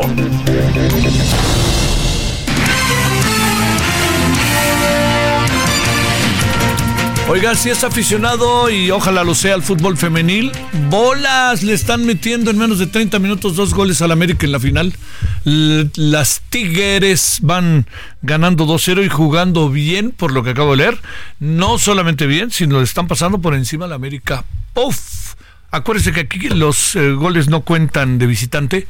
Entonces, si el América empata, pues allá tendrán que empezar 0-0. Pero se ve más cerca el 3-0 que el 2, que el, que el, este, el 2-1. Y mire que la América trae un equipazo. A mí me gusta mucho el equipo de la América esta temporada. Pero Tigres son las Tigres. Ahí no hay que darle vuelta. Vámonos a las 20 con 33 en hora del centro. Gracias por esperar, mi querido Iván Saldaña. ¿Cómo te ha ido? Adelante, ¿cómo has estado? ¿Qué tal, Javier? Auditorio, buenas noches. Los saludo desde Oaxaca, donde el presidente Andrés Manuel López Obrador se encuentra de gira. El día de hoy dio su conferencia mañanera ah, también aquí en la capital de Oaxaca eh, comentarles que eh, en uno de los varios temas que planteó en su conferencia mañanera, pues se le cuestionó sobre las tres candidatas a ocupar un lugar en la Suprema Corte de Justicia de la Nación que envió esta terna el presidente al Senado de la República. Dijo, el presidente garantizó que sus criterios de justicia pues van a ser con imparcialidad aunque con visión política de izquierda, dijo el presidente López Obrador, esto al defender de críticas ah, de sus adversarios esta terna que propuso al Senado, de cara a que los legisladores discutan esta terna, se decía que la próxima semana el mandatario federal señaló que esto eh, aseguró que las mujeres que propone en la terna para el cargo de ministra María Estela Ríos Lenia Batres y Berta Alcalde son de primera, muy buenas y reúnen todos los requisitos. La pregunta se le lanzó por parte de la prensa, garantizan criterios imparciales. él contestó completamente, es que el que es de izquierda de verdad, el que tiene convicciones es honesto, esa es la diferencia que tenemos, aunque yo simple simplifique mucho, el que caiga en el maniqueísmo, la derecha es muy deshonesta, es muy corrupta, les gusta mucho el dinero, después hizo una narración de cada uno de los perfiles de manera general de quien propuso, uno pues es, eh, reconoció también que son de su círculo cercano de confianza, eh, uno por, por ejemplo es María Estela eh, Ríos, quien es su actual consejera jurídica, recordó que fue su consejera jurídica también cuando él estuvo al frente del gobierno del Distrito Federal y estuvo ah, apoyándolo durante el proceso de desafuero y hoy pues es eh, lo apoya desde el gobierno federal. A Lenia, eh, Lenia Batres también dice que pues de manera histórica ella su familia pues han luchado por la justicia y entonces pues no desconfía de que si te llegara al cargo de ministra pues vote a favor de empresas privadas extranjeras, eh, se refería al sector eh, eh, el, energético, y también Berta Alcalde lo mismo reconoció, exaltó a su familia, que es también resaltó eso y dijo que pues es una abogada que lleva ha llevado a cabo la limpieza de la corrupción que había en Cofepris y pues dijo que finalmente los senadores son los que tienen la decisión Javier. Y pues en otro tema nada más rápido comentarles también que al final de esta conferencia entrevistamos al subsecretario de seguridad al general Luis Rodríguez Bucio. Afirmó que el gobierno federal atiende el caso de los tres periodistas desaparecidos en Taxco Guerrero aunque rechazó pues dar detalles para no obstruir la investigación. Eh, pues esta desaparición se reportó desde el día de ayer de los periodistas Silvia Naiza, Alberto Sánchez también, eh, y pues bueno, el, dijo el subsecretario el día de hoy que ya se planteó este tema en la conferencia mañanera, en la reunión de seguridad, perdón, en la reunión de seguridad previo a la mañanera del día de hoy. El presidente está enterado que ya tienen contacto con la familia de los periodistas y además también eh, contacto con las y, coordinación con las autoridades locales eh, en Guerrero. Javier Auditorio. Bueno, bueno, estamos ahí trabajando como con los otros periodistas que están desaparecidos. Estamos trabajando, mi queridísimo Iván, dice el señor Rodríguez Bucio. ¿Quién puede creer eso, no? Bueno, sale. Oye, este imparcialidad, pero las tres son de mi equipo y sí son muy cercanas, fíjate nomás. Eso va a estar difícil, ¿no? Sí, y además decía eh, imparcialidad, pero desde la izquierda. Entonces, pues, bueno. Más, más, selectivo no se puede ser, mi queridísimo Iván. Así es, Javier, y pues reconoce que son su círculo cercano de confianza. Pues sí, pues pongan a mis cuates en pocas palabras. Gracias, Iván. Muy buenas noches a todos. Es, eh, déjeme volver a, al asunto. Es que antes a ir así y así los nombraban. Sí, pues querían, los elegimos para que los eligieran de otra manera, para que hagan las cosas de otra manera, no para que las hagan igualitas, pero antes eran del PRIistas y en ese momento la verdad era el PRI y ahora son morenistas y la verdad es morena y en 10 años la verdad va a ser de otro color y otro color en lugar de crear políticas de Estado transeccionales se crean políticas coyunturales para definir lo más importante que es la justicia. Era el momento desde el principio del sexenio para cambiar todo esto y lo echaron a la segunda parte del sexenio, cuando incluso ya no tienen ni mayoría. Así lo hicieron.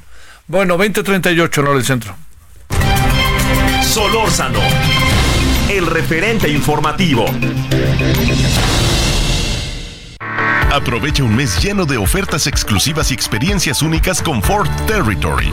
Estrénala a 24 meses con tasa de 9.99% y seguro sin costo. Visita a tu distribuidor Ford más cercano. Consulta términos y condiciones en Ford.mx, vigencia del 1 al 30 de noviembre de 2023. Vive un mes lleno de ofertas exclusivas y dinamismo con Ford Escape híbrida. Estrénala a 24 meses sin intereses más seguro promocional. Visita a tu distribuidor Ford más cercano. Consulta términos y condiciones en Ford.mx, vigencia del 1 al 30 de noviembre de 2023. Aprovecha un mes lleno de ofertas exclusivas y experiencias únicas con Ford Territory. Estrénala a 24 meses con tasa de 9.99% y seguro sin costo. Visita a tu distribuidor Ford más cercano. Consulta términos y condiciones en Ford.mx, vigencia del 1 al 30 de noviembre de 2023.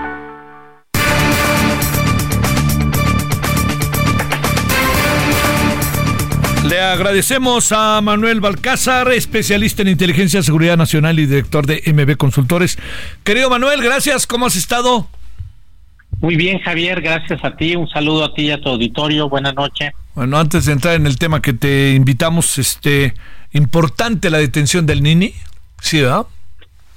Pues sí, sin duda, sobre todo por su presunta responsabilidad en los eh, eventos de 2019 de octubre para inhibir, eh, bueno, no para inhibir la captura, sino para forzar la liberación de Ovidio Guzmán. Entonces, sin duda, eso nos muestra la relevancia que, tiene este individuo para las operaciones de, la organización a la que se le atribuye trabaja. Sí, sí, sí.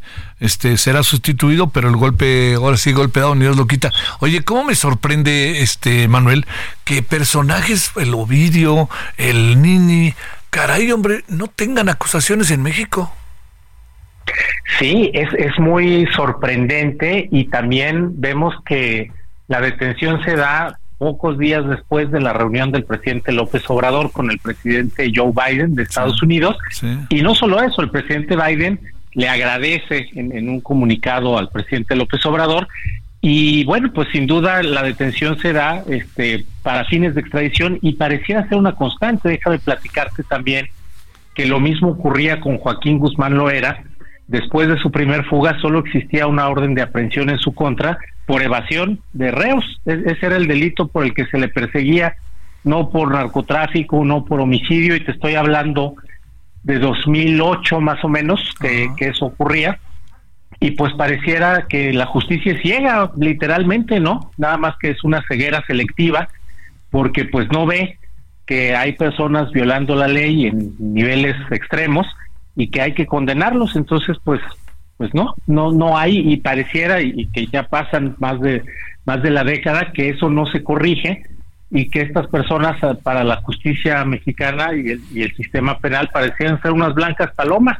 Y entendemos pues por qué salen muy rápido por qué eh, hay un índice de impunidad muy alto y qué lamentable que tenga que venir la autoridad de otro país a exigir pues que se, se haga rendir cuentas a estos individuos, aunque sea más allá de las fronteras mexicanas.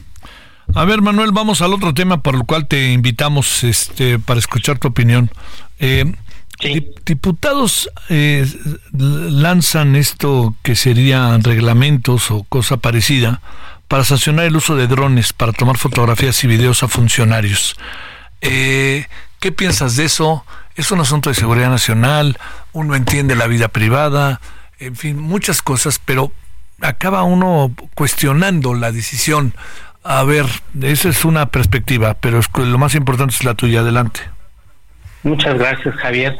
Pues mira, ah, sin duda la medida plantea un problema importante que es el uso de estos aparatos como los drones para pues para observar o para tener eh, acceso a, domicilios pues, de, de, personas, pero aquí lo que a mí me empieza a preocupar es que ya los legisladores no parecen preocuparse por sus electores ni por los ciudadanos, sino solo por el mismo poder, es decir, por los funcionarios.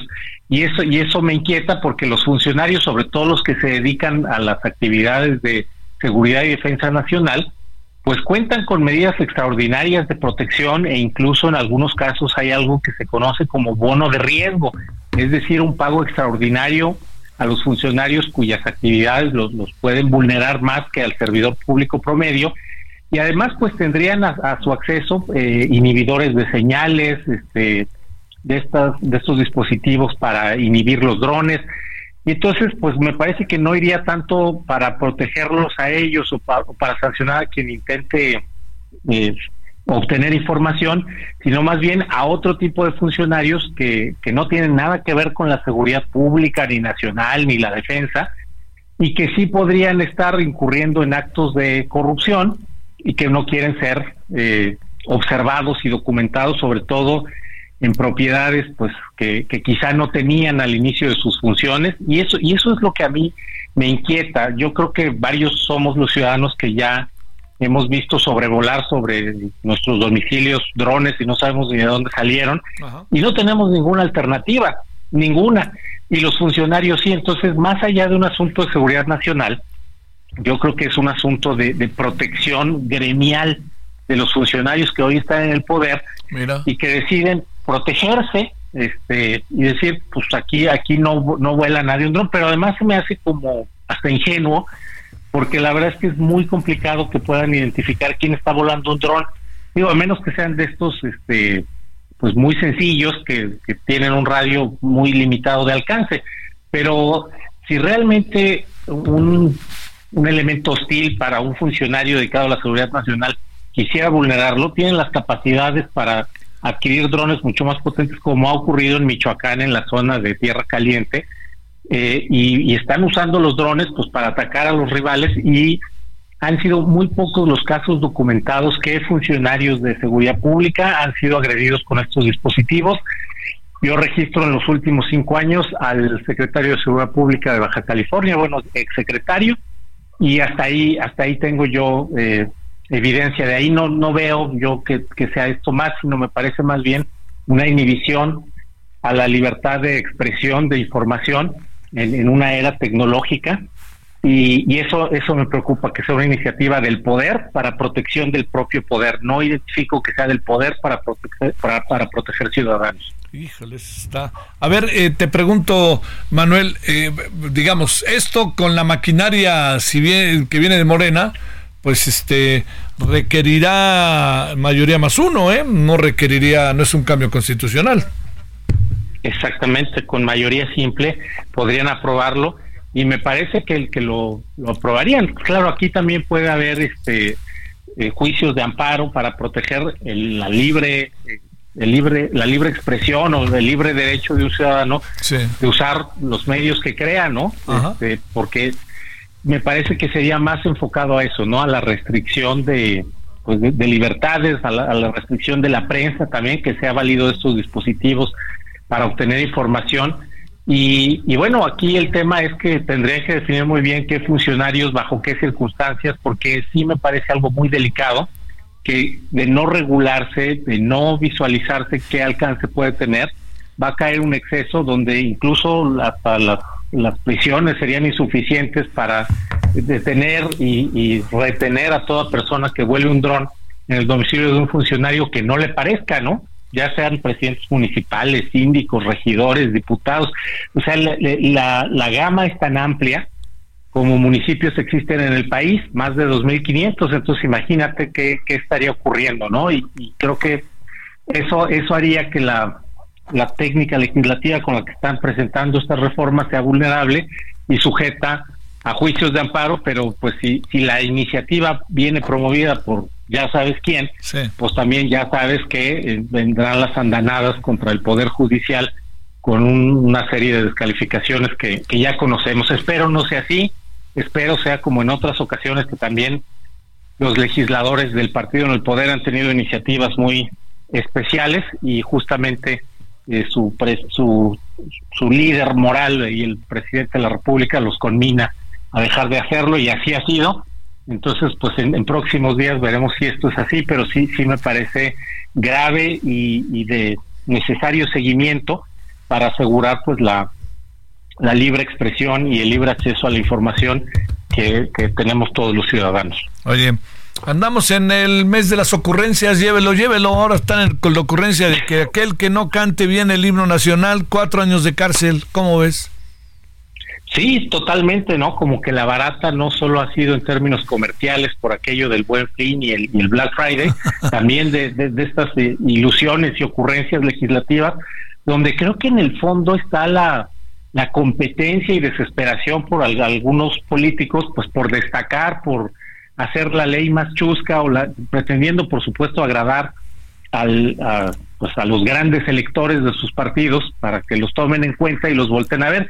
Creo que va en ese sentido, ¿eh? que se están definiendo candidaturas para cargos de elección popular y, y eh, pues estarían como que excediéndose en el, en el número de iniciativas chuscas, grotescas y demás para que los tomen en cuenta, pero pues creo que no debería de ser así, al contrario, ¿no? Ese tipo de iniciativas deberían de llevar a la cancelación de la carrera político-administrativa de quien las proponga. Te mando un gran saludo, Manuel Balcázar. Buen fin de semana. Gracias que estuviste con nosotros. Gracias a ti, Javier. Otro saludo para ti, para tu auditorio. Bonita noche. Deportes.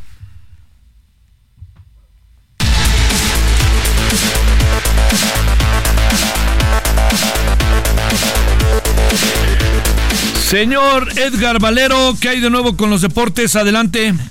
Hola, mi querido Javier, ¿cómo estás? Buenas noches, amigos del auditorio.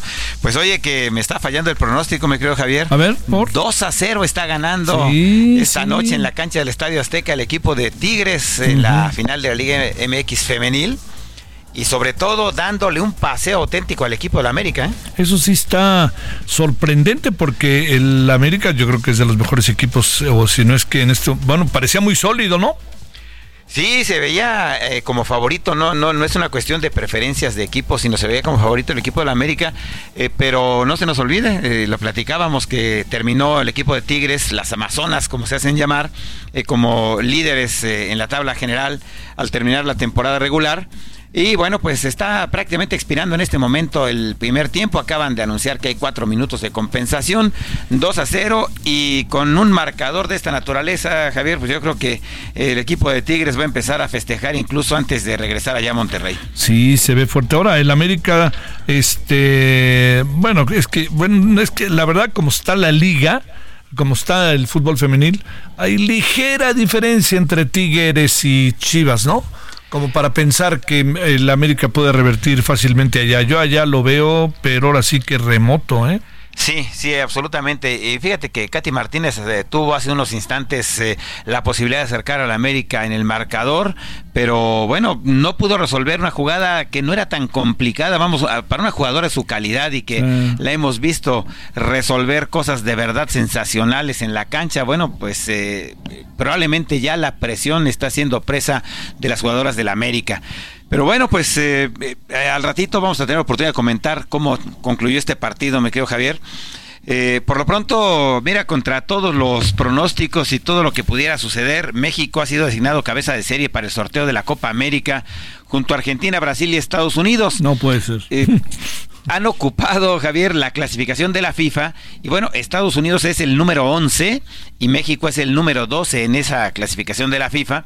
Por esa razón son los eh, cuatro cabezas de serie. Eh, Estados Unidos encima de todo, pues recordar que será local en este torneo. Eh, pero pues para ponerle un poquito más de presión a la olla, ¿no? Después del escándalo que se trae todo el mundo, menos nosotros con la victoria de México sobre Honduras. Qué regalito nos enviaron, ¿no?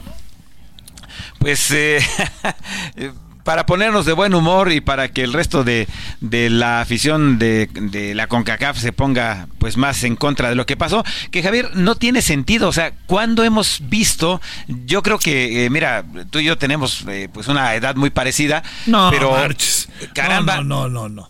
Eso sí no. Déjame, déjame presumir mi edad mayor. Adelante. Bueno, eh, pero a ti te tocó ver a Joaquín Soria Terrazas como presidente de la CONCACAF y estamos hablando de principios de los 70, Javier. Desde entonces México no tiene ninguna fuerza ni presencia importante en la CONCACAF. Entonces decir que la CONCACAF está ayudando a México me parece que es en serio no tener idea de lo que se está platicando, ¿no? Eh, ya quedaron definidos los partidos, por cierto, de las semifinales. Se jugarán, como lo anticipamos, el 21 de marzo, allá en, eh, el estadio de los Vaqueros de Dallas, mientras que Canadá se va a enfrentar a Trinidad y Tobago y Honduras a Costa Rica en los partidos donde se va a definir quiénes son los equipos 5 y 6 de la CONCACAF que van a la Copa América. Eso quiere decir que, ¿qué suponemos? Que será Honduras, si nos atenemos a cómo está jugando, y en la otra será Canadá. Probablemente Canadá que extrañamente Javier se desmoronó eh, en la Copa del Mundo, no antes ni después, durante la Copa del Mundo, después de haber dominado en el octagonal final de la CONCACAF en la eliminatoria rumbo a Qatar, eh, se derrumbó Canadá, que venía jugando un fútbol extraordinario. No olvidar que su director técnico eh, hizo campeonas eh, olímpicas a, la selección femenil de, Canadá y había ganado previamente otras dos medallas olímpicas. Entonces, muy extraño lo que pasó. rápidamente, en otros temas. en breve, nos vamos para la noche. Se juega el domingo el partido entre León y Santos, donde se define quién será el octavo rival que va, el, el octavo equipo que va a la liguilla y que será el rival justamente del equipo del América. Y bueno, eh, Pato Ward, el piloto mexicano, eh, ya estuvo otra vez en el McLaren, en la Fórmula 1, y en el circuito de Jazz Marinas en, en Abu Dhabi, donde se juega, se disputa la última, la última competencia del Campeonato Mundial de la Fórmula 1. Eh, pues ya con pocas emociones y casi nada por definir, Javier. Bueno, al ratito nos volvemos a ver. Claro, un abrazo, gracias, buenas noches. Lo esperamos en cinco minutos aquí junto de nosotros, que es Heraldo Televisión, nuestro estudio. Ahí estaremos en el referente de la noche, en el canal 8 de Televisión Abierta. Ojalá nos acompañe hasta el ratito. Hasta aquí Solórzano, el referente informativo.